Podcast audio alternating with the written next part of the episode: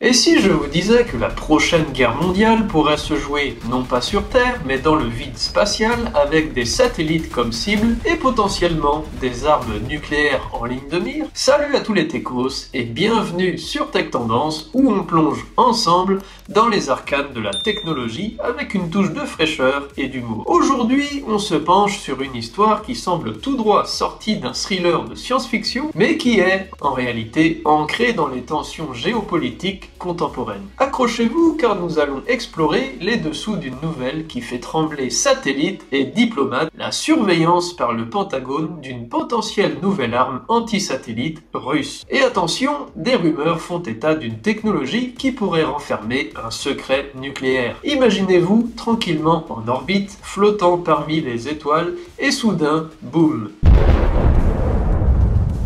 une arme anti-satellite pointe le bout de son nez. Non, ce n'est pas le scénario d'un nouveau blockbuster hollywoodien de James Cameron, mais bien une préoccupation sérieuse du Pentagone. Cette semaine, le gouvernement américain a dû réagir face à des articles sensationnalistes évoquant cette nouvelle menace russe. Mais avant de crier au loup nucléaire, faisons un peu de lumière sur cette affaire. Dès le départ, l'histoire a de quoi piquer notre curiosité. Une fuite au Pentagone révélée par NBC News suggère que la Russie serait en train de développer une arme nucléaire destinée à cibler les satellites américains. Rien que ça. Et évidemment, cela a immédiatement enflammé l'imagination du public et des politiciens, rappelant les souvenirs du controversé essai Starfish Prime de 1962. À cette époque, les États-Unis avaient testé une bombe en orbite basse affectant les satellites en service. Avec plus de 7500 satellites en orbite, l'idée qu'une telle technologie puisse être à nouveau envisagé donne des sueurs froides. Mais avant de paniquer et de commencer à dire au revoir à nos chers satellites, le Pentagone, par la même voix de John Kirby, a tenu à rassurer. Cette menace, bien que prise au sérieux, n'est pour l'heure qu'une capacité future et ne représente aucun danger immédiat. Ouf, on respire. Mais cela n'a pas empêché l'administration Biden de garder un œil vigilant sur cette affaire, suivant de près les développements de cette potentielle menace russe. Et maintenant, entrons dans le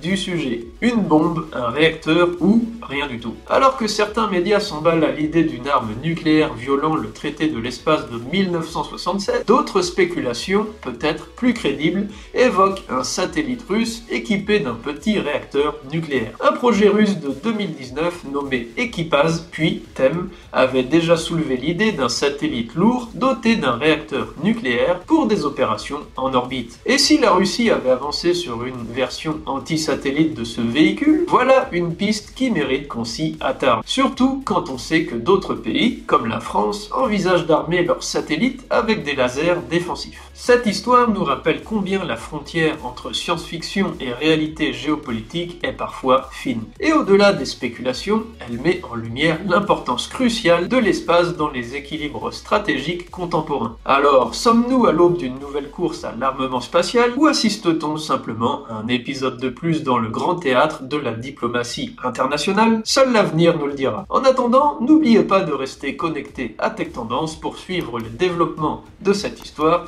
et bien d'autres sujets tout aussi passionnants. Si vous avez aimé ce voyage au cœur des enjeux spatiaux et technologiques, pensez à vous abonner, c'est toujours gratuit. En attendant demain, prenez soin de vous, restez curieux et surtout, gardez les yeux rivés vers les étoiles et les satellites. Bye bye les techos.